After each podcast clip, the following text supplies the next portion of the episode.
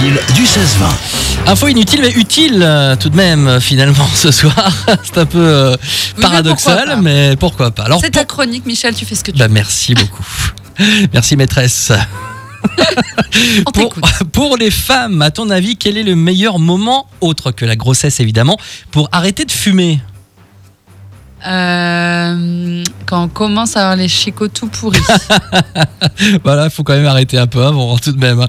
C'est avant les règles pour les femmes. Ah oui, selon une étude canadienne publiée dans le Psychiatrie Journal, euh, l'envie de fumer est moins forte avant les menstruations et plus forte Ah, après. Bah ouais, Exactement, cette dépendance à la nicotine varie selon les fluctuations des hormones chez les femmes. Tu as raison Camille, ainsi il serait plus facile pour les fumeuses d'arrêter de fumer après l'ovulation quand le taux d'œstrogène et de progestérone euh, sont à leur plus haut niveau et il serait inversement plus difficile d'arrêter de fumer après les règles quand certaines zones du cerveau sont très activées.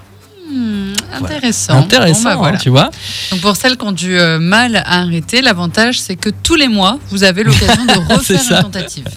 On pourrait dire euh, bah, j'ai arrêté de fumer il y a un mois. Voilà. Dans un mois, j'essaierai de C'est ça. Ben voilà, donc Après c'est j'ai mes règles, euh, j'avais de nouveau envie. Ouais, c'est ça. Ouais, bah ouais. des excuses après, mais bon. Oui, bah, Voilà, c'est bien d'arrêter de fumer donc Ou de avant jamais commencer. les règles. Ou ne jamais commencer, effectivement. Mais le plus dur, c'est de commencer. Hein. paraît-il. Le jeu